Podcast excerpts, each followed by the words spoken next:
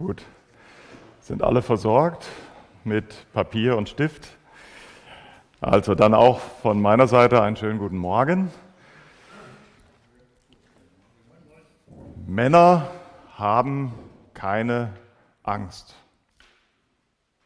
Und wenn doch? Ich denke, das ist ein, kann man schon sagen, ein Klischee, was man oft so hört oder fühlt. Ja, Männer haben ja keine Angst. Ähm, und das ist nicht nur ein Klischee, das ist auch eine Lüge oder ein Irrtum. Ähm, denn wenn wir uns jetzt diesem Thema Angst, Furcht und Sorgen zuwenden, dann werden wir schnell sehen, dass das selbstverständlich nicht an ein Geschlecht gebunden ist. Aber man denkt oft so, ja, Männer haben ja keine Angst. Angst, Furcht und Sorgen kommt ja in erster Linie nur unter Frauen vor. Oder ein Mann darf zumindest keine Angst zeigen. Ist auch so ein Klischee, was sich bei uns ziemlich hartnäckig hält. Ähm, oder, und das ist eine andere Lüge, Angst, das habe ich so wie eine Grippe oder wie eine Erkältung. Da kann ich eigentlich gar nichts für. Das kommt so über mich, ja, wie ein Hexenschuss. Ähm, hat das wirklich gar nichts auch mit mir selbst oder mit meinem inneren Menschen zu tun. Ähm, und manche denken vielleicht auch, naja, ich muss mich nur irgendwie mehr anstrengen, dann werde ich schon meine Ängste überwinden können. Ich möchte anfangen mit einem Beispiel aus dem Leben von Petrus, um erstmal mit, dem, mit der ersten Lüge oder dem ersten Klischee aufzuräumen. Männer haben keine Angst. Ja, ähm, aber ich würde sagen, bevor wir das tun, ich habe jetzt keinen speziellen Text ausgesucht, weil das Leben des Petrus ist ein bisschen zu groß, als dass wir uns das heute Morgen durchgängig anschauen. Aber dann bete ich kurz mit uns und dann bringe ich euch zwei, drei Beispiele aus seinem Leben. Herr Jesus Christus, wir danken dir so sehr für dein Wort. Wir danken dir auch für unsere Glaubensvorbilder.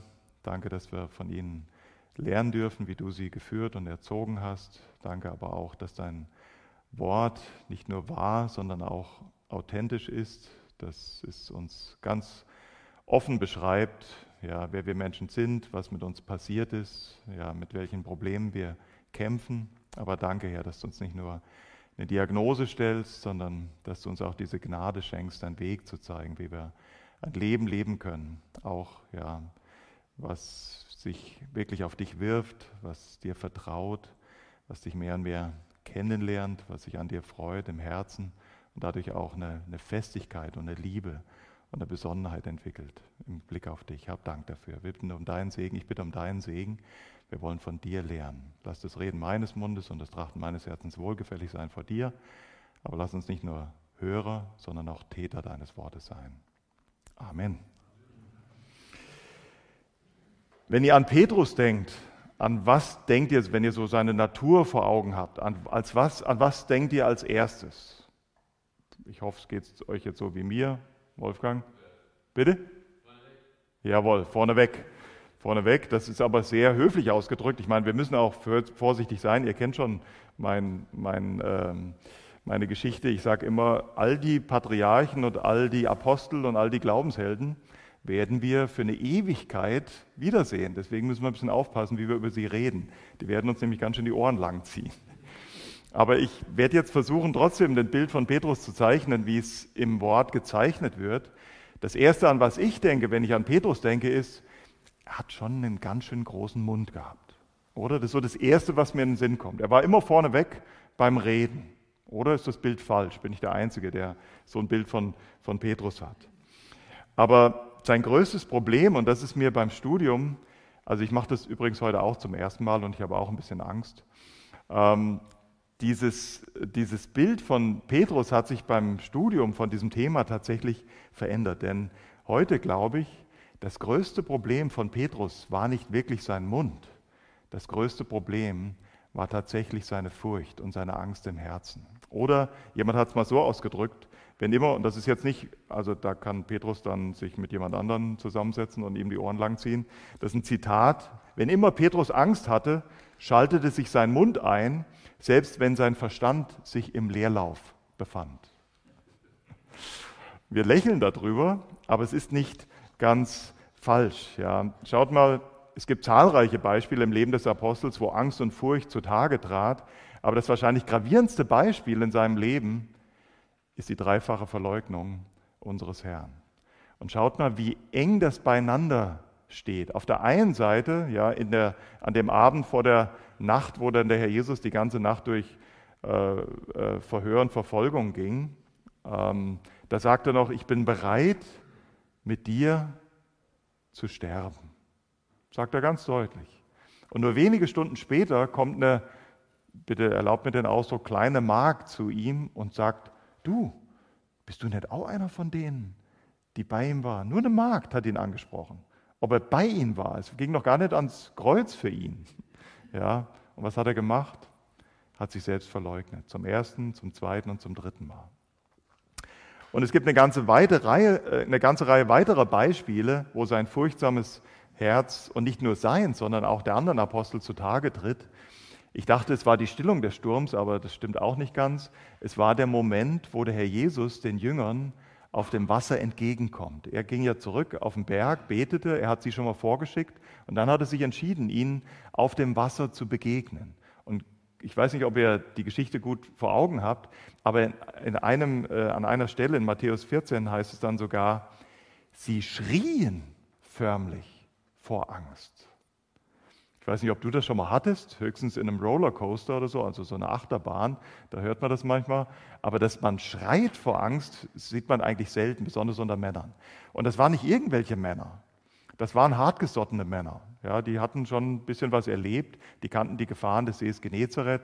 Das waren Fischer, ja, zumindest Petrus und Andreas, sein Bruder, die hatten solche Oberarme, wie ich Oberschenkel habe. Ähm, die mussten die Netze da immer aus dem Wasser ziehen, das ging noch nicht äh, äh, elektrisch oder wie auch immer. Und die schrien vor Angst. Und jetzt werdet ihr sagen, ja, das war alles vor Pfingsten. Da hat er noch den, nicht den Heiligen Geist gehabt. Mit dem Heiligen Geist, da wurde ja dann alles anders. Ja, das stimmt schon. Ich glaube wirklich, dass mit dem Heiligen Geist einiges anders wurde. Aber jetzt spulen wir mal ein bisschen weiter vor in dem Leben von Petrus und dann lernen wir an der Stelle auch schon gleich, dass es unterschiedliche Arten von Angst gibt. Ja, denkt an die erste Angst, die er hatte. Ja, da ging es darum, mutig zu sein, für den Herrn Jesus ein Zeugnis zu sein. Beim zweiten Mal ging es um die Naturgewalten oder über das, was er gerade nicht verstand. Aber beim dritten Mal ging es wieder sogar um eine andere Angst. Denkt an Antiochia. Da ist Petrus in Antiochia und am Anfang war noch alles ziemlich gut, ja, weil das waren ja auch viele Heidenchristen. Also Heidenchristen, das bin, sind du und ich. Also Christen, die nicht aus dem Judentum kommen, sondern ja, die halt ähm, äh, nicht zum, zum Volk ursprünglich gehörten. Aber dann kamen Juden dazu, und was ist bei Petrus passiert? Wir können das im Galaterbrief nachlesen am Anfang. Was ist bei Petrus passiert? Er hat auch Angst bekommen. Menschenangst, Menschenfurcht und hat sich dann von den von uns, wenn ihr so wollt, von den Heidenchristen, hat er sich zurückgezogen. Und Paulus greift ihn ziemlich hart an ja, und sagt, er hat dann mitgeheuchelt, sodass weitere Geschwister sogar wie Barnabas, Barnabas, wir haben eine super Predigt vor Jahren vom Sebastian hier gehört, die klingt mir heute noch in den Ohren. Eine hervor Macht ja nichts, war trotzdem eine hervorragende Predigt. Was ich euch sage, ist auch nicht von mir, das ist bestenfalls dann sowieso vom Herrn. Ja, aber Barnabas war so ein Vorbild. Das also war wirklich eine, geht nochmal ins Archiv und hört euch die Predigt an. Und selbst dieser Barnabas, der den Paulus ja sogar nach Antiochia geholt hatte und dann an ihm hat vorbeiziehen lassen, wenn man das so sagen will, und ihm geholfen hat, den Dienst zu erfüllen, den Gott für ihn vorgesehen hat, selbst der hat Menschenfurcht gehabt. Und das ist lange nach Pfingsten. Das ist lange nach der Ausgießung des Heiligen Geistes. Also ihr Lieben, Angst, Furcht und Sorgen ist definitiv kein Frauenproblem. Ich glaube, das hat sowieso keiner wirklich vermutet. Aber Angst, Furcht und Sorgen wird in der Bibel ganz klar als etwas beschrieben, was offensichtlich sich in unserem Herzen findet. Also keiner, der heute Morgen zu dem Thema gekommen ist, macht er sowieso nicht, muss sich dafür schämen, ja, dass wir tatsächlich auch sowas wie Ängste oder Furcht oder Sorgen in unserem Herzen empfinden. Und wir wollen gemeinsam mit Gottes Hilfe der Sache ein wenig auf den Grund gehen, weil das Wort Gottes ist ausreichend auch dafür, für dieses Thema, um richtig damit umzugehen. Vielleicht ein paar Erkennungsmerkmale. Ach so, und dann übrigens noch was. Ich habe es nicht geschafft, euch irgendwie eine gescheite Gliederung oder eine gescheite Zusammenfassung zu geben. Das hat die Zeit einfach nicht hergegeben. Ihr habt die Seite 1 und 2 von meinem 26-seitigen Skript bekommen. ja, damit ihr ungefähr wisst, wo ich bin, dann könnt ihr Notizen dazu machen. Wenn ihr das ganze Skript haben wollt, dann schreibt mir eine E-Mail, ja, und dann bekommt ihr das ganze Skript wie immer. Erkennungsmerkmale von Angst. Ich glaube, die kennen wir teilweise alle recht gut, dass wir nervös werden. Also gerade das Gegenteil von Psalm, schreibt euch den mal bitte auf, das Gegenteil von Psalm 131, Vers 2. Das ist das Gegenteil von Angst von Angst, ja, wo ich darf keine Exkurse machen, das ist nicht vorgesehen, aber ich will euch den Vers trotzdem lesen, weil er mich so ähm, angezogen hat. Ja, da sagt David, Herr, mein Herz will nicht hoch hinaus, meine Augen sind nicht hochfahrend, ich gehe nicht mit Dingen um, die zu groß, zu wunderbar für mich sind. Und jetzt Vers 2, habe ich meine Seele nicht beschwichtigt und beruhigt, wie ein entwöhntes Kind, bei seiner Mutter. Wie ein entwöhntes Kind ist meine Seele in mir. Psalm 131, Vers 2. Das ist genau das Gegenteil von dem, was uns Angst oft verursacht. Ja, stellt euch jetzt so ein Kind, ja, satt und sauber in den Händen der Mutter, an der Brust der Mutter vor. Ja, dieses Bild von absoluter Geborgenheit, absoluter Sicherheit, absolutem Frieden. Und wir wissen alle, wenn wir Angst haben, ist das gerade das Gegenteil, oder? Wir sind unruhig, wir werden nervös, wir haben Sorgen, die Ungewissheit plagt uns. Ja, oftmals führt Angst, Furcht und Sorgen auch zu einem beschwerten Herzen, Unbehagen, Unsicherheit. Schlaflosigkeit ist etwas, was ich kenne, nicht nur bei Angst, auch bei Zorn. Ja, da kämpfe ich dann mit Schlaflosigkeit. In extremen Formen kann es bei Angst auch damit ihr das mal gehört habt, zu Panikattacken. Ich hoffe, das hat noch niemand erlebt. Ja, das ist dann einfach eine Übersprungshandlung, wenn man gleich von, von, von der höchsten Klippe bis in den Grund springt. Das sind Panikattacken. Aber das ist letztendlich die, die auf Englisch sagt man the far side, das extreme Ende von Angst, ja, wo sich dann schon was eingeschliffen hat und die springen dann gleich bis zum, deine Seele springt dann gleich bis zum furchtbaren Ende ja, und, und endet in der Panikattacke. Oder auch Zwangshandlungen, Zwangsstörungen oder auch, wenn Menschen sich selbst Verletzungen zuführen. Das ist die extreme Seite von Angst. In ganz schlimmen Fällen führt Angst, Furcht und Sorgen sogar, das wisst ihr, zu Selbstmordgedanken.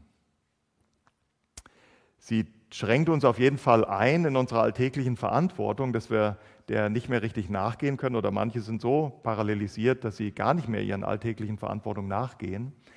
Und diese Angst, ich habe jetzt so ein bisschen den inneren Menschen beschrieben, ja, die kann uns, um es kurz zu sagen, die kann uns vollständig in Beschlag nehmen. Ja, das ist wie ein Schwert, wie ein Damoklesschwert, was immer über uns schwebt. Aber auch der äußere Mensch wird von Angst, Furcht und Sorgen erfasst. Das kennt ihr. Ja, manche kriegen feuchte Hände und fangen an zu schwitzen. Witzigerweise ist bei mir ein Stück das Gegenteil. Ich fange immer an zu frieren, wenn ich Angst habe. Ist mir aufgefallen. Ja, ich weiß nicht, was das mit dem Stoffwechsel macht, aber ich fange dann immer an zu frieren und zu zittern. Herzrasen, Verdauungsprobleme kennt ihr wahrscheinlich auch. Magen-Darm-Entzündungen, bitte glaubt jetzt nicht den Umkehrschluss. Jede Magen- und Darmentzündung hat mit Angst, Furcht und Sorgen zu tun. Das ist natürlich Unsinn. Ja, also wir dürfen nicht rückschließen, aber das wisst ihr, Angst schlägt sich oft auf den Darm aus. Ja. Also ich kann mich noch gut erinnern bei meinen ersten Predigten, ich muss ja heute noch auf Toilette vor der Predigt, aber dann musste ich auch immer mm, anders auf Toilette, das will ich jetzt nicht beschreiben, ja, aber ihr könnt es euch vielleicht denken. Äh, Magen- und Darmgeschwüre oder chronische Erkrankungen und in seltenen Fällen können sogar Schlaganfälle, natürlich ist das schon vorher eine Engstelle, die können auftreten, wenn man in furchtbare Angst gerät.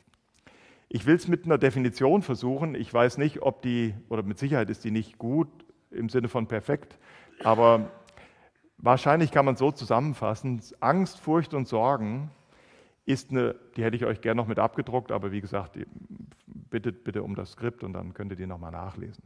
Angst, Furcht und Sorgen sind eine unproduktive Reaktion auf die wahrgenommene oder tatsächliche Möglichkeit eines zukünftigen Schadens durch Umstände oder Menschen, beziehungsweise die wahrgenommene oder tatsächliche Möglichkeit eines zukünftigen Verlusts irdischer Freuden. Ich weiß, das könnt ihr so schnell nicht mitschreiben, aber wie gesagt, ihr könnt das gerne schriftlich nochmal haben. Also es ist auf jeden Fall eine unproduktive Reaktion auf wahrgenommene oder zukünftige, die zukünftige Möglichkeit eines zukünftigen Schadens durch Umstände oder Menschen oder auch die wahrgenommene oder tatsächliche Möglichkeit eines zukünftigen Verlusts irdischer Freuden.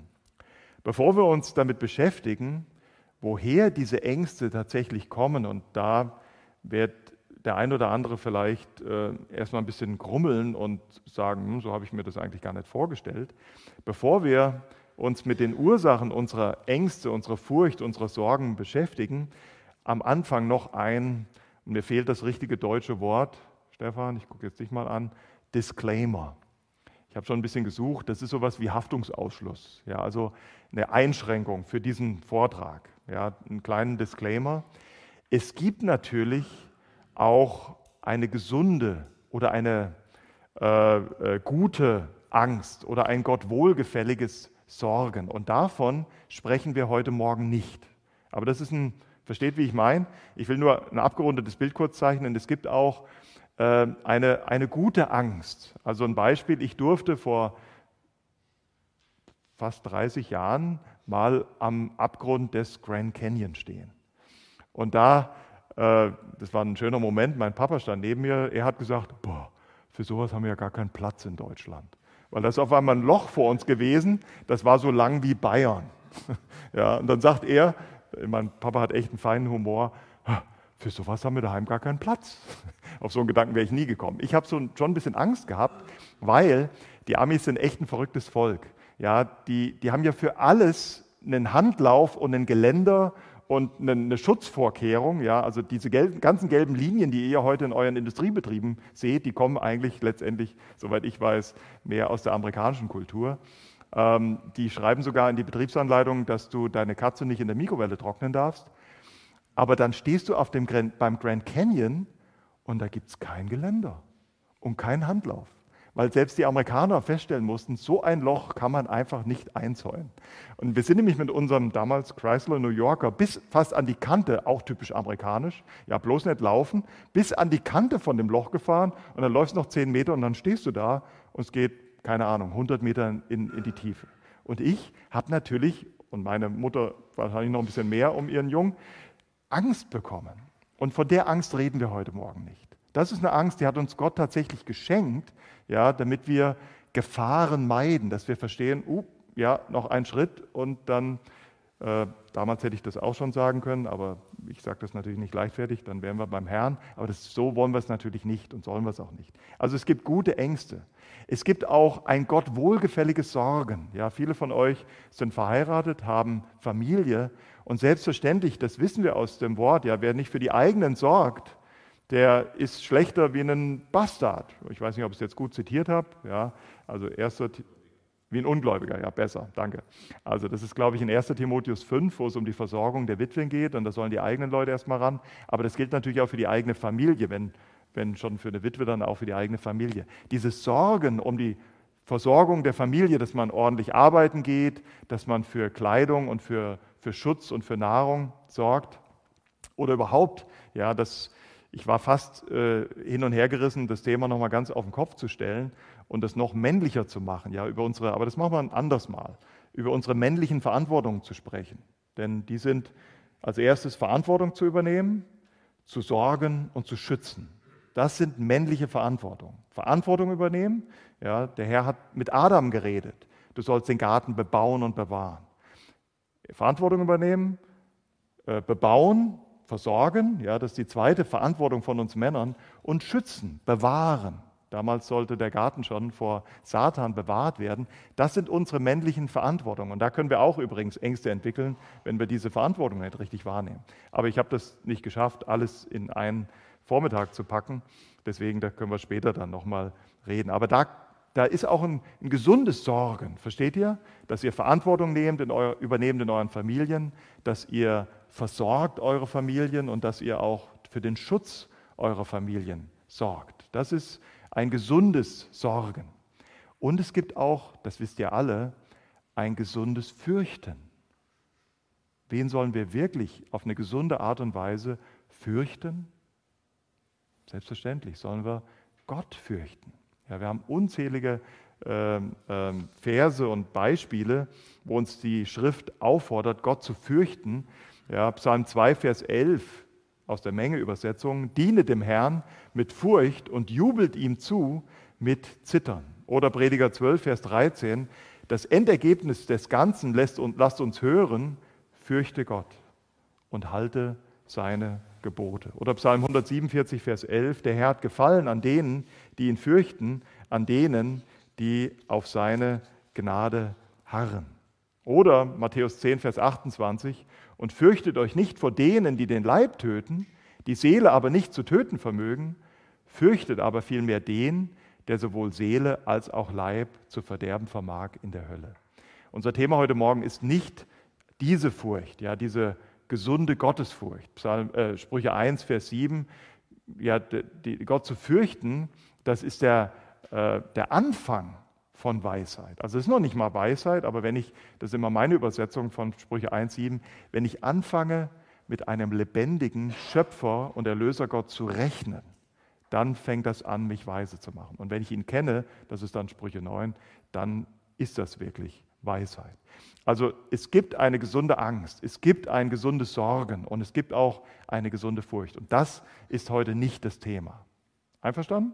Ja, wir sprechen von dem, was wir vorher ähm, äh, angesprochen haben, diese, diese notvollen, ja, notvollen äh, Ängste und, und, und Sorgen und, und, und die, diese notvolle Furcht. Ich möchte im Grunde genommen alles, was jetzt kommt, in zwei große Teile einteilen. Der erste Teil wird die Diagnose sein und der zweite Teil wird die Therapie sein. Also die Diagnose, die geht bis Punkt 6 in unserer Gliederung. Und dann ab Punkt 7, das ist dann die, die Therapie. Und wenn wir uns jetzt als erstes ziemlich umfangreich der Diagnose zuwenden, dann bitte ich euch A um Geduld, aber auch um, um Langmut und um ähm, Geduld und Liebe mir gegenüber. Denn ich muss euch sagen, ich war ein zweites Mal ziemlich überrascht, wo ich mich so intensiv, also ich mache das zum ersten Mal heute, ja, dieses Thema oder vielleicht zum zweiten Mal, dass ich über das Thema so ausführlich rede, über Angst, Furcht und Sorgen. Und ich, ich musste tatsächlich in meinem Denken mich ändern über das Thema. Jetzt über diese, ja, diese notvolle Angst, wollen wir es mal so nennen. Ich habe wirklich, ohne tiefer drüber vom Wort nachzudenken, lange Jahre falsch gedacht. Und ich musste buchstäblich Buße tun. Und ich bitte euch ganz lieb, ähm, mit mir heute Morgen hoffentlich auch durch das Wort angereizt, Buße zu tun. Und ich mute euch, das sage ich euch, ich mute euch einiges zu bei diesem ersten Teil, bei der Diagnose. Aber ich gehe mal wieder frei nach dem Spruch unserer Ärzte, ohne eine zutreffende, gründliche, ordentlich gefasste Diagnose keine Chance auf eine gute, gründliche und ordentlich eingeleitete Therapie. Nachvollziehbar? Deswegen habt Geduld und tragt es mit mir, dass wir äh, jetzt längere Zeit über die Diagnose sprechen. Und ich sage es noch einmal, es gibt auch eine Gott wohlgefällige Angst, ein Gott wohlgefälliges Sorgen, eine Gott wohlgefällige Furcht, aber das ist nicht unser Thema heute Morgen. Wir wollen den, den, dem Studium auch nicht außer Acht lassen. Es gibt wahrscheinlich auch eine gewisse Prädisposition. Also es gibt Menschen unter uns und auch Brüder unter uns, die haben ein bisschen mehr mit dem Thema zu tun, mit Angst, Furcht und Sorgen und andere von ihrer Natur her weniger. Das wollen wir auch nicht außer Acht lassen. Das hat teilweise mit äh, einer Grundpersönlichkeit zu tun, die einfach unterschiedlich ist und das ist auch nicht unbedingt gut und schlecht. Ja, wir sind da unterschiedlich gestrickt teilweise. Manche sind sehr feinfühlig, andere sind ein bisschen gröber gestrickt. Ja. Oder manche haben eine höhere Sensibilität, äh, andere weniger und wir haben auch sehr unterschiedliche Lebensgeschichten. Ja, ich zum Beispiel, und ich bin sehr dankbar dafür, ich bin zwar jetzt nicht in einem entschieden christlichen, ja, wiedergeborenen Elternhaus, wenn man das so nennen darf, aufgewachsen, aber ich bin extrem bewahrt aufgewachsen. Ja, und ich habe wirklich viel Liebe erfahren zu Hause, vor allem auch diese Liebe, wenn ich mal daneben gehauen habe. Ja, und das ist, das ist ein großes Gut, wenn man das erleben darf. Ja, wenn man auch mal Sachen ausfrisst und wirklich richtig daneben liegt und man dann spürt, boah, meine Eltern lieben mich trotzdem weiter. Und ich weiß, dass es vielleicht sogar hier im Raum einige gibt, die das so nicht erlebt haben. Und das, das prägt uns natürlich auch für unser Leben und auch für den Umgang mit Angst, Furcht und Sorgen. Das wollen wir nicht außer Acht, außer Acht lassen. Aber ihr Lieben, wenn wir denken, dass unsere Grundpersönlichkeit und unsere Lebensumstände, das wäre der einzige oder der erste Grund für unsere Ängste oder sogar eine genetische Disposition oder für unsere Umwelt, dann glaube ich wirklich, zeichnen wir ein falsches oder ein unzutreffendes Bild von Angst, Furcht und Sorgen. Ja, Angst, Furcht und Sorgen sind nicht etwas Passives, was einfach nur über uns kommt, das habe ich eingangs schon gesagt, wie eine Erkältung oder wie eine Grippe. Und das ist der Moment, wo ich euch wirklich um, um Geduld bitte. Aber wir werden in dem ersten Teil, und nachher geht auch die Sonne auf, und es wird ein freudiger zweiter Teil geben, aber in dem ersten Teil werden wir feststellen, tatsächlich spielt Sünde ein zentraler Faktor in der Entwicklung von Angst, Furcht und Sorgen. Und das sind Gedanken, die habe ich bis hier zu diesem Studium, ich habe es euch gesagt, ich habe das jetzt noch nicht so oft gemacht, erst ein zweites Mal, das habe ich noch nicht so deutlich sehen können. Und vielleicht findet ihr das auch nicht so tröstlich, aber ich sage es nochmal, wenn wir eine zutreffende Diagnose stellen, dann können wir auch tatsächlich eine zutreffende Therapie einleiten. Denn die meisten von uns sehen, glaube ich, Angst, Furcht und Sorgen gar nicht wirklich als, als Sünde an, äh, vielleicht bestenfalls als eine Verfehlung, die man tolerieren sollte. Aber ich, ich gebe euch ein kleines Beispiel aus der Schrift, wo man schnell erkennen kann, dass wir tatsächlich in diesen Richtungen denken müssen. Gibt es ein Gebot, du sollst nicht töten? Selbstverständlich. Und wenn wir dieses Gebot übertreten, dann ist das Sünde. Gibt es ein Gebot, du sollst nicht Ehe brechen? Selbstverständlich. Und wenn wir das tun, dann ist das Sünde. Gibt es ein Gebot, du sollst, ihr sollt euch nicht sorgen? Und zwar dieses Sorgen, von dem wir heute Morgen reden. Gibt es das als Gebot? Ja, das gibt es wirklich. Und wenn wir das nicht tun, wenn wir das dem nicht Folge leisten, jetzt werdet ihr sagen, ja, aber da kann er nicht einfach nur einen Schalter umlegen. Ja, das stimmt. Und deswegen wollen wir an der Stelle ein bisschen tiefer graben. Aber grundsätzlich, du sollst nicht sorgen, gibt es tatsächlich als Gebot. Und wenn wir das tun, dann kann es tatsächlich Sünde sein. Wer von euch weiß, wo das steht? Ja, es gibt es mindestens dreimal in drei großen Abschnitten. Und die sind auch, wenn ihr ein bisschen spicken wollt, äh, genannt ja, in eurer Gliederung. Wo trifft, trifft uns das wahrscheinlich zum ersten Mal, dieses Wort vom Herrn Jesus? Sorgt euch um nichts. Sehr gut. Woher weißt du das? ja. Also in Matthäus 5, aber auch in Philippa 4 oder auch in 1. Petrus 5 finden wir dreimal diese Aufforderung, ich nenne es erstmal noch vorsichtig Aufforderung, sorgt euch um nichts. Also nicht dieses sündige Sorgen. In Matthäus, äh, im Matthäus-Evangelium, Matthäus, übrigens, da ist ein Druckfehler, ich habe Matthäus 6 oben in der Kopfzeile, äh, Matthäus 5 in der Kopfzeile, das soll natürlich Matthäus 6 heißen. Matthäus 6, der Abschnitt 25 bis 34, ist uns, denke ich, sehr geläufig. Da heißt es im Vers 25, deshalb sage ich euch, seid um nichts besorgt für euer Leben, was ihr essen oder was ihr trinken sollt, noch für euren Leib, was ihr anziehen sollt. Ist nicht das Leben mehr als die Speise und der Leib mehr als die Kleidung? Oder Vers 31, blättert mal um, so seid nun nicht besorgt, indem ihr sagt, was sollen wir essen oder was sollen wir trinken oder was sollen wir anziehen. Wir werden den Abschnitt vielleicht nochmal komplett lesen, aber hier finden wir zum ersten Mal aus dem Mund des Herrn diese klare Aufforderung, sorgt euch nicht. Jetzt werdet ihr sagen, na ja, aber Mike, da kannst du nicht so hart sein und sagen, das ist eine Sünde, wenn man das dann doch tut. Ja, das ist die freundliche Empfehlung unseres Herrn. Jetzt mal diejenigen unter euch, die die Bergpredigt schon ausführlicher studiert haben. Was ist denn der Kern der Bergpredigt? Ja, was ist denn der Anlass und der Kern der Bergpredigt? Schau mal ganz nach hinten. Ja, ist noch einer reingekommen. Wilfried, willst du uns helfen? Was ist die Absicht des Herrn Jesus mit der Bergpredigt. La laut Fruchtenbaum.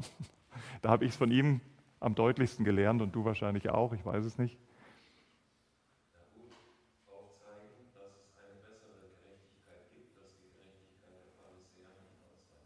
Habt ihr das alle gehört?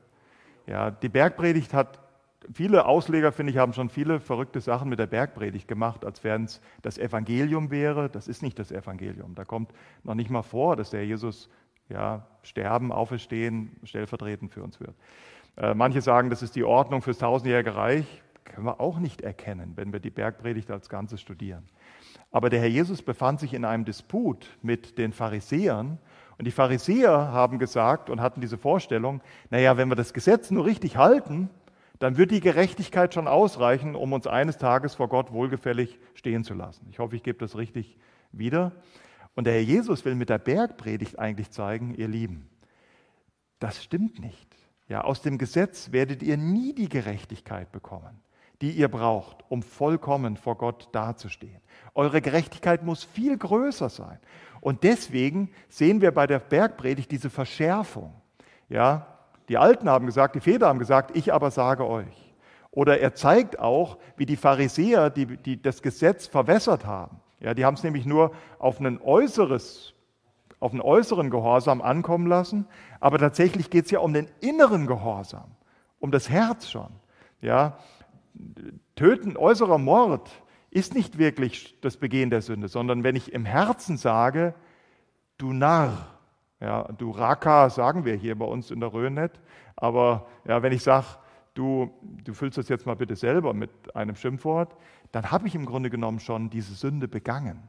Also er, er will nicht die Latte niedriger legen, der Herr Jesus will mit der Bergpredigt und die Gebote verschärfen, er will die Latte höher legen. Und genau das macht er auch mit dem Sorgen. Ja, es geht eigentlich um eine Verschärfung des Gesetzes. Es, gibt, also es geht um Sünde, ja, dass wir, er will Sünde richtig hell aufleuchten lassen und deswegen verstehen wir auch, ja, zum Beispiel in Matthäus 6, dass es tatsächlich ein sündiges Sorgen gibt. Oder schaut an, denkt an, was ist das wichtigste Auslegungsprinzip? Kontext, Kontext, Kontext. Dieser Vers 25 wird mit welchem Wort eingeleitet?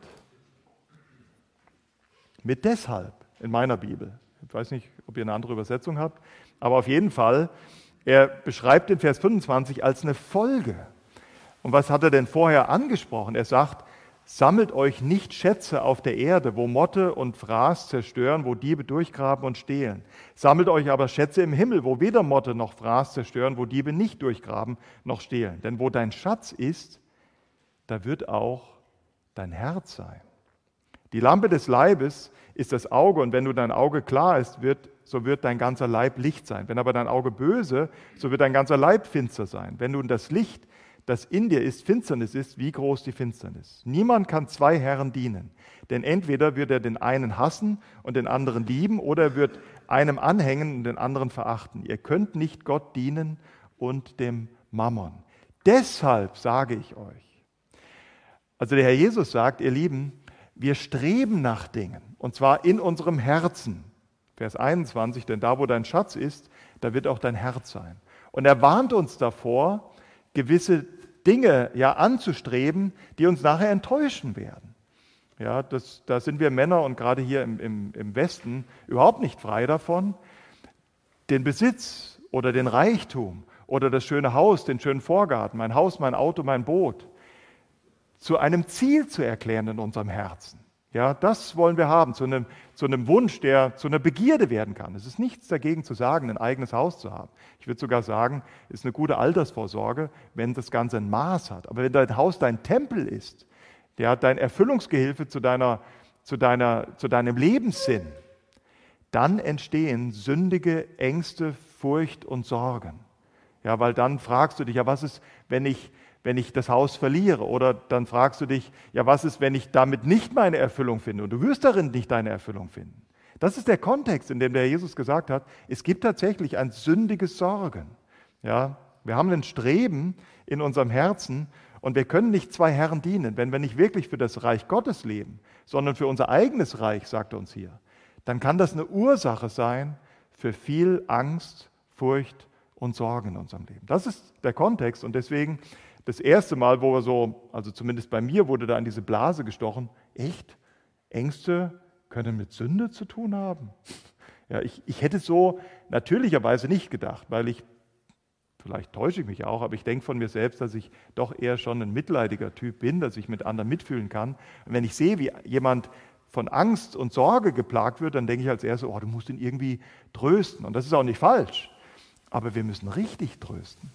Und der echte Trost, eine echte Hoffnung kommt nur durch eine echte Diagnose. Ihr könnt nachvollziehen, das Denken. Und deswegen müssen wir tief genug graben.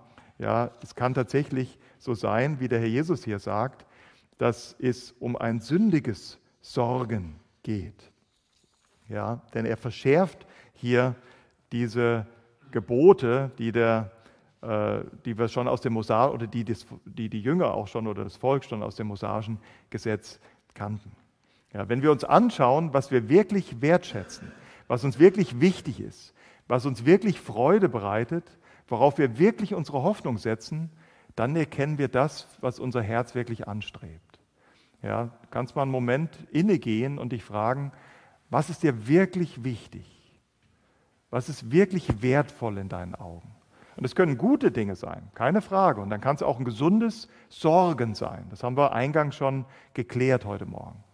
Aber es können auch Dinge sein, die einem anderen Reich dienen, die nicht dem Reich Gottes dienen, sondern die eigentlich deinem eigenen Reich dienen.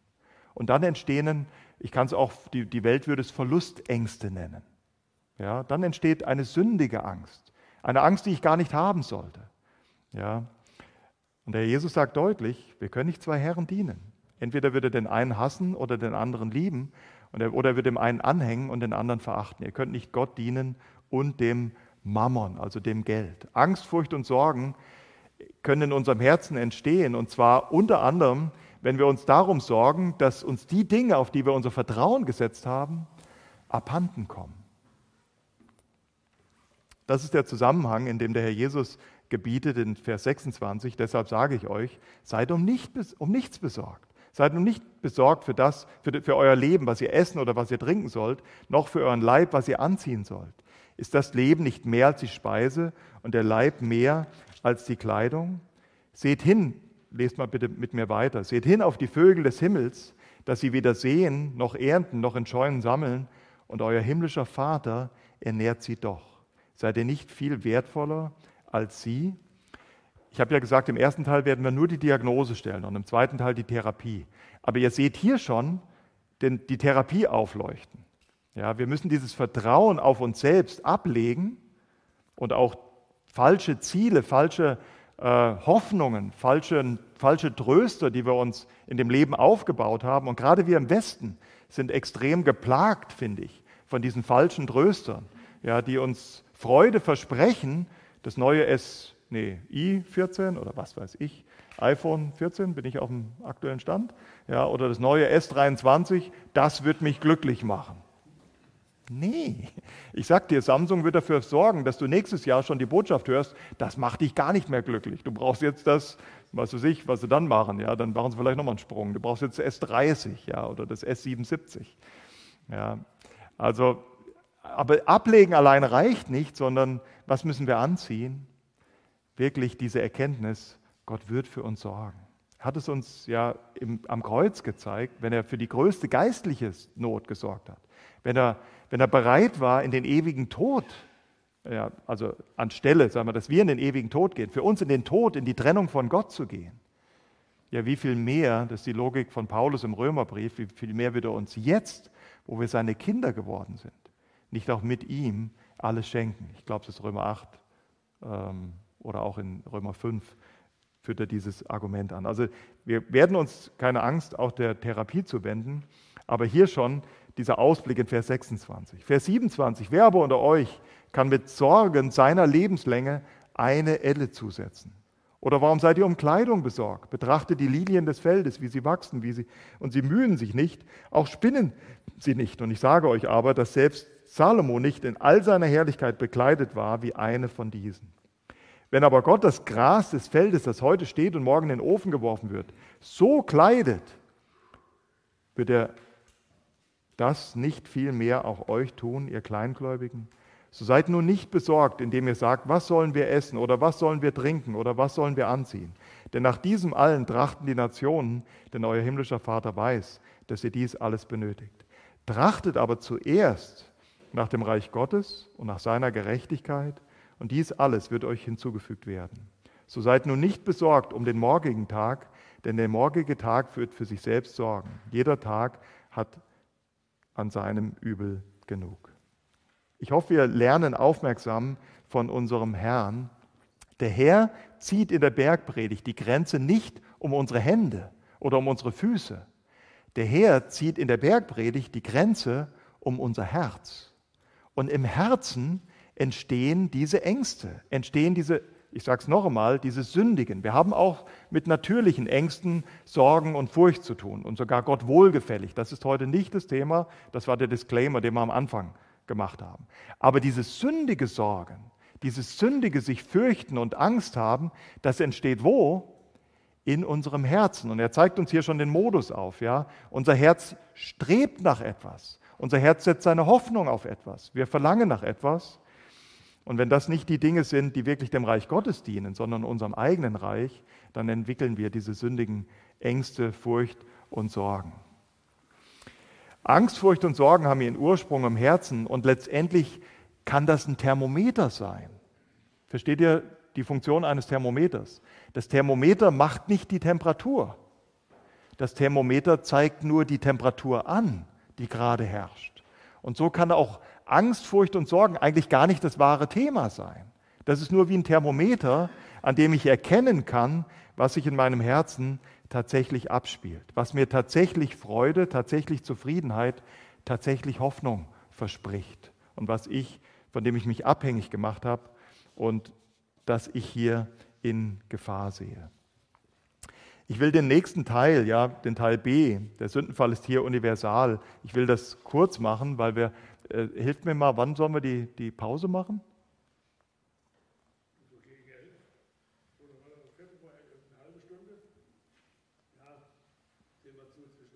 Zwischen halb und viertel vor. Okay. Also wir machen den Teil kürzer, das ist auch nochmal ein ganzes Studium für sich. Aber es ist doch bemerkt, also der Sündenfall ist universal. Ich will kurz auf den Sündenfall eingehen. Ihr wisst alle, was die erste Folge des Sündenfalls war.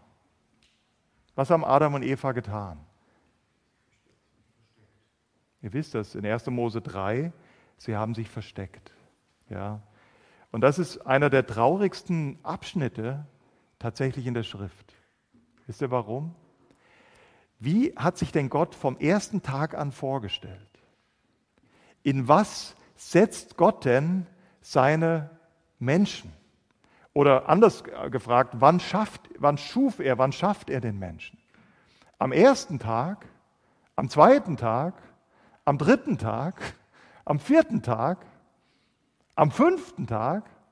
Nein, zum Schluss sogar des sechsten Tages. Was sagt uns das? Gott will dein Versorger sein. Gott setzt den Menschen in eine perfekte Schöpfung, die tatsächlich noch die Frucht von alleine dargebracht hat. Ja, und, und das zeigt diese Liebe Gottes und dieses Wesen Gottes. Er will schenken, er will versorgen. Und er setzt den Menschen in diese perfekte, in diese vollkommene Schöpfung. Und der Mensch ist für Gott als sein Versorger gemacht. Der Mensch soll das erkennen. Du bist für mich gemacht und du sollst mich erkennen und du sollst mich darüber lieben und anbeten. Dass ich übrigens nicht nur, und das wisst ihr, ihr kennt die größere Geschichte, nicht nur durch die Schöpfung, sondern auch durch die Erlösung, will er uns zeigen, dass er unser Versorger ist. Für die natürlichen Bedürfnisse aber auch für unsere geistlichen Bedürfnisse. So wie, wie, so wie wir für unser geistliches größtes Bedürfnis, nämlich Versöhnung mit Gott, nicht sorgen können, so können wir auch keine Pflanze aus dem Boden her hervorziehen. Versteht? Die, die intelligentesten Wissenschaftler der Welt, selbst in Israel, das darf auch mal gesagt sein, können kein Weizenkorn im Reagenzglas bilden. Das muss Gott machen. Gott will unser Versorger im Natürlichen und genauso auch im Geistlichen. Genauso wie es unmöglich ist, uns natürlich Nahrung zu verschaffen, so ist es unmöglich, uns geistlich zu versorgen. Besonders seitdem wir in Sünde gefallen sind. Es braucht allein das Blut Jesu. Gott stellt sich als unser Versorger dar, vom ersten Tag an. Ihr wisst aus Titus 1, er hat es auch schon von Anfang an im Blick, dass wir das erkennen sollen, dass er unser Versorger ist. Und was macht der Mensch? Der Mensch wendet sich von ihm ab, will sein eigenes Ding machen und dann hat er auf einmal Angst vor dem, hört diesen Satz, wir haben jetzt eine, eine natürliche Angst vor dem, für den wir eigentlich gemacht sind. Das ist, ein, das ist einer der traurigsten Verse. Ja, ich lese es euch nochmal, ja, da wurden die beiden, also 1. Mose 3, Vers 7, da wurden ihre beiden Augen aufgetan und sie erkannten, dass sie nackt waren und sie hefteten sich Feigenblätter zusammen und machten sich Schurze. Und sie hörten die Stimme des Herrn, Gottes, der im Garten wandelte bei der Kühle des Tages. Es war vorher, ich kann euch nicht sagen, wann der Sündenfall war. Manche sagen, das war ja gleich am, am sechsten Tag. Das können wir nicht sagen. Ja, da können wir in der Pause gern darüber diskutieren. Das können sogar Jahre gewesen sein. Das, hat auch nicht, das kann man auch nicht daran erkennen, dass kein noch nicht geboren war, weil 1. Mose 3,16, Gott hat durch den Sündenfall die Empfängnishäufigkeit der Frau vermehrt. Ja, wer, wer Schlachter kennt und wer Arnold kennt, der weiß mehr. Ja, die Empfängnishäufigkeit der Frau hat sich vermehrt. Vorher wurde die Frau nur alle 100 Jahre schwanger. Was für eine Aussage. Da sagt jetzt einer, ja, wo steht denn das? Ja, du hast recht, ich weiß es nicht, wo das steht. Es können auch alle 1000 oder alle 10.000 Jahre gewesen sein. Das steht nirgends. Aber fest ist, ja, dass die Frau jetzt alle vier Wochen schwanger werden kann, das ist eine Folge des Sündenfalls. Das heißt, wir können nicht sagen durch die Geburt Keins, oh, das, können ja, das kann ja nicht lange gewesen sein, maximal vier Wochen bis zum Sündenfall. Das kann ziemlich lange gewesen sein. Das heißt, Adam und Eva wandelte bei der Kühle des Tages mit ihrem Schöpfer. Da waren die gewöhnt dran und sie freuten sich an ihrem Schöpfer. Und sie waren für diesen Schöpfer gemacht. Sie sollten ihn erkennen als ihr Versorger, der für ihre geistlichen, ihre physischen wie auch für ihre geistlichen Belange sorgen will. Und jetzt läuft der Mensch vor dem weg, für den er gemacht ist. Das ist einer der traurigsten Verse. Ja, da versteckte sich der Mensch und seine Frau vor dem Angesicht des Herrn, Vers 8. Gottes mitten zwischen den Bäumen des Gartens. Und der Herr rief, und der Herr Gott rief den Menschen und sprach zu ihm, wo bist du? Da sagte er, ich hörte deine Stimme im Garten und ich fürchtete mich, weil ich nackt bin und ich versteckte mich. Ihr Lieben, euch ist klar, das ist auch keine gesunde Gottesfurcht, die hier beschrieben wird. Das ist nicht die Gottesfurcht, die wir eingangs beschrieben haben, der wir nacheifern sollen, die wir anziehen sollen. Ja, sondern das war die sündige Furcht vor Gott, die aus, aus, dem, äh, aus dem Umstand entstanden war, dass sie objektiv Schuld auf sich geladen hatten und jetzt vor der Strafe Gottes Angst hatten. Aber was ich sagen möchte ist, Gott hat das Recht, uns seine Pädagogik zu zeigen. Was ich damit meine ist, diese erste Angst, die tritt nicht auf der Seite 50 oder 100 oder 200 in der Bibel auf, die tritt im Bild gesprochen auf der Seite 3 auf. Also das Erste, was Gott uns zum Thema Angst, Furcht und Sorgen beibringt, ist, hey, das hat was mit der Beziehung mit mir zu tun. Versteht, was ich meine, wenn ich sage, wir müssen uns an Gottes Pädagogik ausrichten. Die Bibel hat kaum angefangen, die biblische Urgeschichte ist nur elf Kapitel lang und schon auf der Seite drei erklärt er uns, wo sündiges Angst, sündige Angst, Furcht und Sorgen herkommt. Das, das hat was mit unserem Streben im Herzen zu tun. Ja, wir gehen nachher noch mal tiefer. Und das hat mit unserer Beziehung zu Gott zu tun, die gestört ist. Ja, und er, er, wir dürfen nicht übersehen, welche Natur diese erste Sünde war. Diese erste Sünde hatte im Kern unter anderem dieses Element des sündigen Sorgens, weil der Mensch aufgehört hatte, sein Vertrauen auf den Herrn zu setzen und angefangen hatte, sein Vertrauen auf sich selbst zu setzen. Ja, wir müssen sehr vorsichtig und sehr behutsam bei dem Thema vorgehen, wenn wir es wirklich vom Grund auf verstehen wollen. Adam hatte, und wir schließen dann diesen Teil, aber Adam hatte, weil wir noch so viel anderes haben, Adam hatte angefangen, sein Vertrauen auf sich selbst zu setzen. Er wollte nicht von Gott abhängig sein. Er wollte sich selbst nehmen. Er hat auf Satan natürlich gehört, ja, nimm dir selbst, was gut für dich ist. Gott enthält dir sogar was vor, hat dieser Lüge geglaubt. Ja, Gott weiß an dem Tag, wo du davon isst, da geht die Post richtig ab, da wirst du sein wie Gott. Und Adam hat darauf gehört. Aber der Nukleus in seinem Herzen war, ich will für mich selber sorgen. Ja, ich will mein eigenes Ding machen. Ich will nicht abhängig sein von Gott. Und das ist der Ursprung unserer sündigen Angst. Und deswegen verstehen wir auch die Worte vom Herrn Jesus in Matthäus 6. Nein, euer Vater will für euch sorgen. Und das, das, hat was, das kann was mit sündigem Sorgen zu tun haben, wenn wir denken, wir machen das ohne ihn. Ja, und ich gehe dann noch einen Schritt weiter. Ich will die Kontrolle haben. Ich will die Kontrolle über mein Leben haben. Und wenn wir dann merken, wir haben das ja gar nicht wirklich, wir haben das gar nicht wirklich in der Hand, dann entstehen dieses, diese sündigen Ängste, diese Furcht und diese Sorgen. Ja.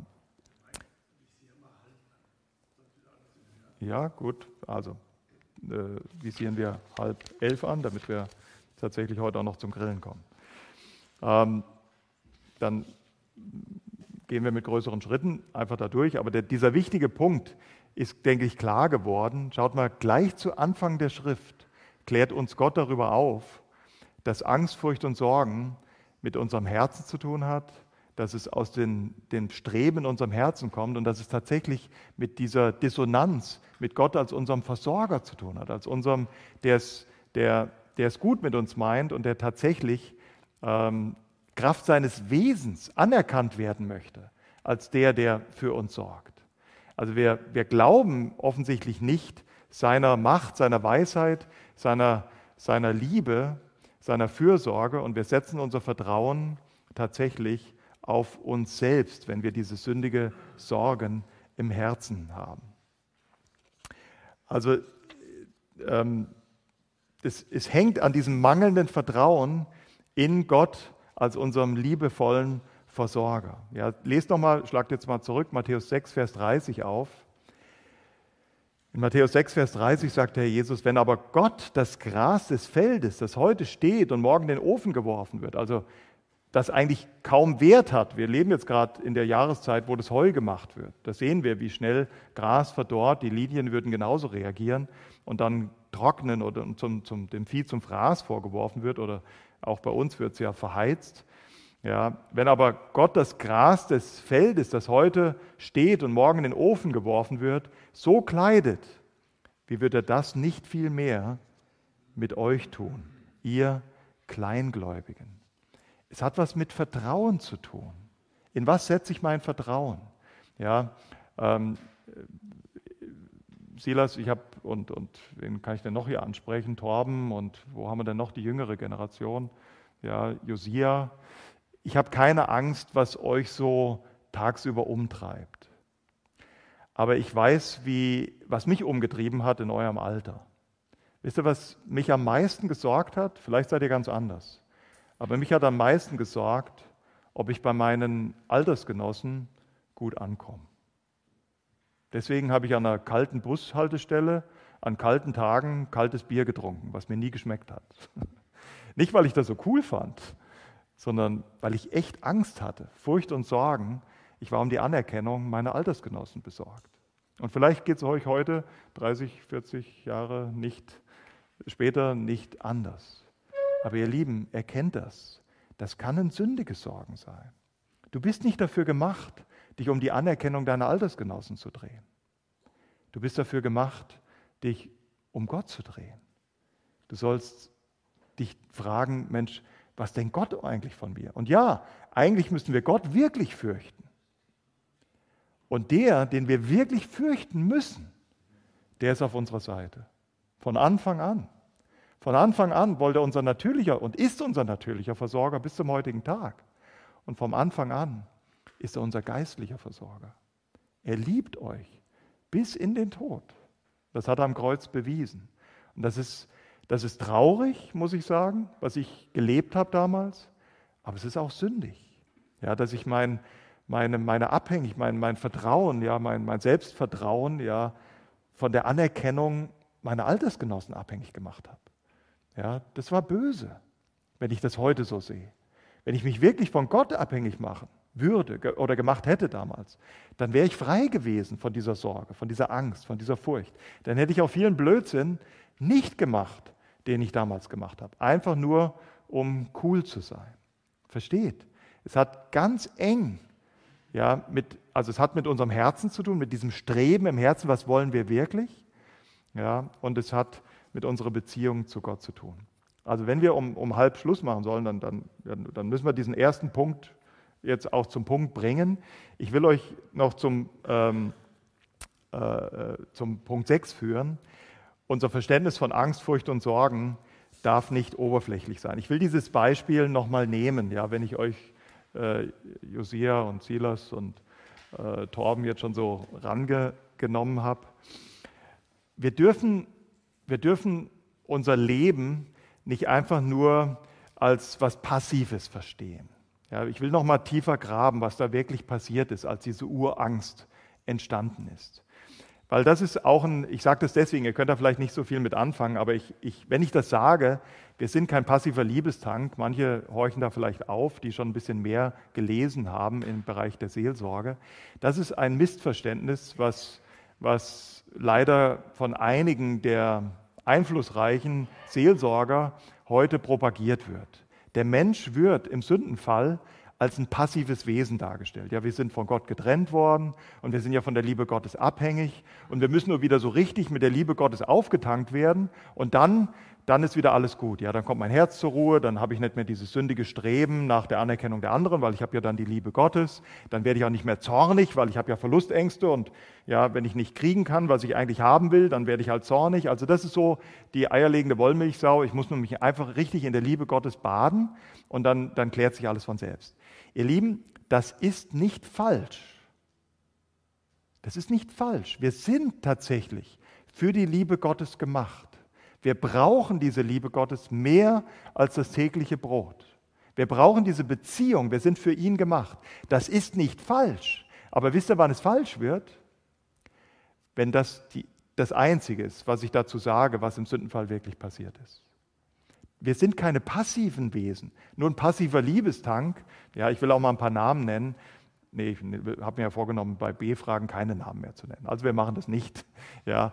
Aber das ist ein unzureichendes Verständnis. Wenn ihr, wenn ihr so äh, gedrillt werdet, naja, du musst dich nur richtig in der Liebe Gottes baden und dann wird alles von selbst gut. Schaut nochmal 1. Mose 3, Vers 5 an. Da heißt es, sondern Gott weiß, dass an dem Tag, da ihr davon esst, eure Augen aufgetan werden und ihr werdet sein, das ist diese böse Verheißung Satans, und ihr werdet sein wie Gott. Es ist mehr passiert in dem Sündenfall als einfach nur, dass wir von der Liebe und der Versorgung und der Zuwendung und dem Wohlwollen Gottes getrennt wurden, sondern im Sündenfall, wir sind nämlich aktive Wesen, wir sind keine nicht nur passive Liebestanks, wir sind aktiv. Im Sündenfall ist ein, ich drücke es nochmal mit den Worten von Paul Tripp aus, ist ein neues Reich geboren worden. Ja, auf einmal streben wir aktiv nach einer Stellung, die nur Gott gebührt. Ja, der, der Sündenfall des Menschen ist ja nicht der erste Sündenfall. Der erste Sündenfall, den es je gab, ihr kennt das schon, das haben wir schon öfters hier bemüht, das war der Sündenfall Satans. Und wie ist Satan gefallen? Er wollte sein wie Gott, obwohl er auch so eine hohe Stellung bekommen hat, genauso wie wir eine hohe Stellung bekommen haben in der Schöpfung. Ja, wir sind die Krone der Schöpfung, das darf man sagen, in Gottes Augen. Aber das hat uns nicht genügt. Satan hat es nicht genügt, er wollte sein wie Gott. Er wollte sich auf diesen Thron setzen und wollte an, selbst diese Anbetung bekommen, ja, die nur Gott gebührt. Und Satan versucht den Menschen genau auf die gleiche Art und Weise. Ihr werdet sein wie Gott. Im Sündenfall ist buchstäblich ein neues Reich entstanden. Im Sündenfall, das ist tatsächlich der, der Kern von Sünde, da strebe ich nach dieser Stellung, die eigentlich Gott gehört. Ja? Und, und diese, diese Stellung, und jetzt wende das mal auf Angst, Furcht und Sorgen an, ein Beispiel, das hat unter anderem mit Kontrolle zu tun. Wer ist der Einzige in diesem Universum, der wirklich alle Geschicke, auch meines, nicht nur, Gott ist nicht nur ein Gott der Ferne, ist auch ein Gott der Nähe, der wirklich alle Geschicke des Lebens in seiner Hand hält. Das ist der Herr. Aber weil ich im Sündenfall dieses Streben jetzt entwickelt habe, ich möchte der Chef sein. Ich möchte das ja der, der Mittelpunkt sein und ich möchte die Zügel meines Lebens fest in der Hand haben. dann, dann, dann entwickeln sich Ängste offensichtlich auch an dieser Ursünde, ich will die Kontrolle haben. Kontrolle hat ganz viel mit, Angst, mit Sündige. Wir reden nicht nur, wenn wir von Angst, Furcht und Sorgen von Sünde, ja, das haben wir mehrfach geklärt, aber heute Morgen reden wir von dem, was wir tatsächlich überwinden können, wo wir sogar Buße tun müssen. Aber dazu müssen wir es erstmal verstehen, was in unserem Herzen passiert. Wir entwickeln die Vorstellung, wir könnten Dinge kontrollieren. Wir machen uns selbst zu Gott in dem Moment. Wir nehmen die Stellung Gottes ein. Das gibt mir Ehre, wenn ich denke, ich könnte das alles regeln in meinem Leben. Aber dann weiß ich doch tief in meinem Herzen, ich kann es nicht. Und daran ent entwickeln sich tatsächlich große, große Angst, große Furcht, große Sorge. Ja. Wenn wir in unserem Herzen also nach der Kontrolle über Dinge wie Naturgewalten oder das Verhalten anderer Menschen oder selbst über Gesundheit oder das, was wir schlichtweg als Schicksal bezeichnen, wenn wir in unserem Herzen danach versuchen, die Kontrolle ausüben zu wollen, weil wir sein wollen wie Gott, dann ist das nicht nur eine grenzenlose Selbstüberschätzung, dann ist das purer Götzendienst. Wir machen uns selbst zum Herrn unseres Lebens und wollen unmittelbar die Stellung einnehmen, die allein Gott gebührt.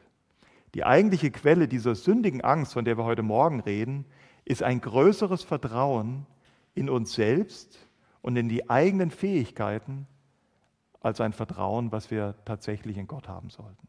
Daran reproduziert sich sündige Angst. Wenn ich ja, diese, diesen, diesen Wahn entwickle, ich könnte Dinge kontrollieren, ähm, was, was in der, Entschuldigung, wenn ich so hart ausdrücke, aber das ist ein Wahnsinn, das ist unmöglich. Ja. Weder die Naturgewalten können wir kontrollieren, noch was andere Menschen wirklich in unserem Leben mit mir tun, was sie mir antun, das kann ich nicht kontrollieren. Und meine Gesundheit, ja, das sind so die drei Richtungen, wo wir uns oft Angst, Furcht und Sorgen machen, das kann ich ja auch nicht kontrollieren. Nichts habe ich in der Hand. Ja, ich habe das Beispiel schon öfters bemüht. Ich habe vor Jahren mal äh, Wayne erleben dürfen in der Seelsorge, wie eine Frau zu ihm kommt und die hat relativ urplötzlich Panikattacken entwickelt. Also Panikattacken ist diese Abkürzung, ja, wo ich tatsächlich ein sündiges Sorgen entwickle, aber gleich die Abkürzung nehme und vom, von der Klippe bis auf den Boden springe. Und es war in dem Fall, es ist längst nicht so einfach in der Seelsorge. Längst nicht so einfach wie in dem Fall, wo Wayne sie gefragt hat, ja sag mal, wo hat es denn angefangen? Seit wann hast du denn das? Hast du das schon von klein auf? Sie hat nee, überhaupt nicht. Ich habe das erst seit anderthalb Jahren. Ja, schlaflose Nächte und immer wieder Panikattacken. Und dann ist es ja nicht so schwer, die Frage zu stellen, ja, was ist denn vor anderthalb Jahren passiert? Und das, ich sage es nochmal, es ist nicht, Seelsorge ist nicht, längst nicht immer so einfach und auch nicht immer so erfolgreich. Ja, die Seelsorge Gottes an Kain war ein glatter, wenn ich das sagen darf, Misserfolg. Der hat vor dem Mord mit ihm geredet, hat nicht gehört und er hat nach dem Mord mit Kain geredet und der war immer noch uneinsichtig. Also denkt jetzt nicht so platt über Seelsorge, dass das so leicht geht wie damals bei dieser Frau. Aber Wayne fragte sie, ja, was ist denn vor anderthalb Jahren passiert? Was hat sich denn gravierend in deinem Leben geändert? Und wisst ihr, was passiert war? Der Jung ist ausgezogen. Der 18 Jahre war ein Einzelkind, zu Hause gelebt hat, ja, der ist ausgezogen nach Neisna oder irgendwo hin, ja, wo es schön ist, am Indischen Ozean, zum Studium. Das war der, der, der Anlass, wenn ihr so wollt, ja, was dazu geführt hat, dass die Frau größte Ängste, Furcht und Sorgen entwickelt hat, ja Panikattacken. Und der Zusammenhang war nicht schwer zu verstehen. Sie hatte sich tatsächlich in ihrem Herzen die ersten 18 Jahre überzeugt, dass sie für den Schutz ihres Kindes verantwortlich ist und auch sorgen kann. Versteht, es gibt ein gesundes Sorgen, davon reden wir nicht. Ja, natürlich soll sie auch als Mutter, und das hat sie getan, sie hat für ihr Kind gesorgt, aber es ging über Bord. Sie hat sich an die Stelle Gottes gesetzt und sie dachte, ich kann wirklich meinen Sohn vor allem bewahren. Ja, ich bin, ich bin an der Stelle Gottes sozusagen. Und als der Sohn auf, aus ihrer Reichweite war, hat sie dann tatsächlich diese, diese Panikattacken entwickelt. Wir erkennen an dem einfachen Beispiel, wie sich ja, Angst, Furcht und Sorgen in unserem Herzen breit machen können. Es ist tatsächlich eine Form von, wir nehmen die Stellung Gottes ein, wie schon im 1. Mose 3 beschrieben. Das ist eine Form des Sündenfalls. Wir streben nach etwas, was wir gar nicht innehaben. Aber wir sehen an dem Beispiel auch die Lösung. Da wollen wir uns dann im zweiten Teil jetzt zuwenden. Dann geht die Sonne auf. Ja. Der erste Teil war erstmal ein bisschen trübe, aber ich sage es nochmal, mit einem Anästhesisten, ohne eine gescheite Diagnose keine gescheite Therapie. Und an der Stelle können wir jetzt auch die Therapie erkennen, der wir uns in der zweiten Stunde zuwenden wollen. Die Therapie hat offensichtlich mit unserem Bild von Gott zu tun. Wir müssen Gott schauen, wir müssen Gott mehr verstehen, wie er wirklich ist, wie er uns sich vorgestellt hat. In sein, er, er, er kommuniziert auf zwei Kanälen, so habe ich es immer sagen dürfen. Er kommuniziert auf dem Schöpfungskanal und er kommuniziert auf dem Erlösungskanal. Und je mehr wir das studieren und tatsächlich als wahr annehmen, je mehr wir Buße tun in unserem Herzen, dass wir eben nicht die kleinen Götter sind, die das alles in der Hand haben und Gott nicht auf den Thron setzen, das wäre ketzerisch sowas zu sagen, sondern wirklich als auf dem erkennen, der auf dem Thron sitzt, umso mehr kann unser Herz zur Ruhe kommen von diesen, das ist nur ein Teil unseres Lebens, das verstehe ich, aber von diesen sündigen Ängsten, von dieser Angst, von diesen sündigen Sorgen. Und das wollen wir dann nach der Pause mit Gottes Hilfe tun. Amen. Amen. Dann um 11 Uhr geht es weiter. Dann bete ich kurz mit uns und danke auch für die kleinen Gaben, die wir gerade zu uns nehmen. Und dann treffen wir uns wieder um 11 hier zusammen. Vater im Himmel, wir danken dir, dass du uns in deinem Wort dich selbst als wirklich der Versorger vorstellst. Als der, der die absolute Kontrolle hat, als der, der die, die alle Macht hat, aber auch alle Weisheit und alle Gerechtigkeit und auch alle Liebe, Herr. Deine, deine Wesenseigenschaften sind nicht voneinander zu trennen und du bist nicht einfach nur ein mächtiger, souveräner Gott, der wie ein Despot wirkt, sondern du hast uns gleichzeitig deine uneingeschränkte Liebe am Kreuz von Golgatha bewiesen, indem du deinen Sohn hingegeben hast.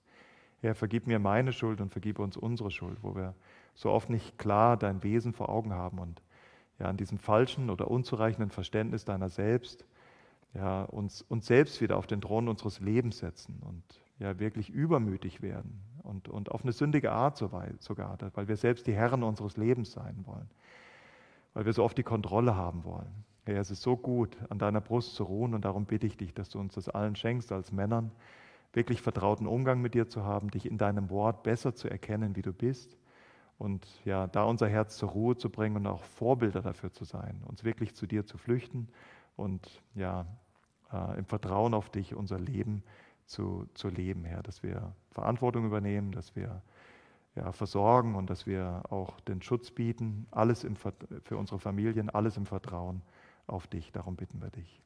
Amen. Wir danken dir jetzt auch noch für die Gaben, die wir empfangen, die auch aus deiner Hand kommen und wollen dabei auch dankbar an dich denken, dass du uns so treu versorgst. Amen.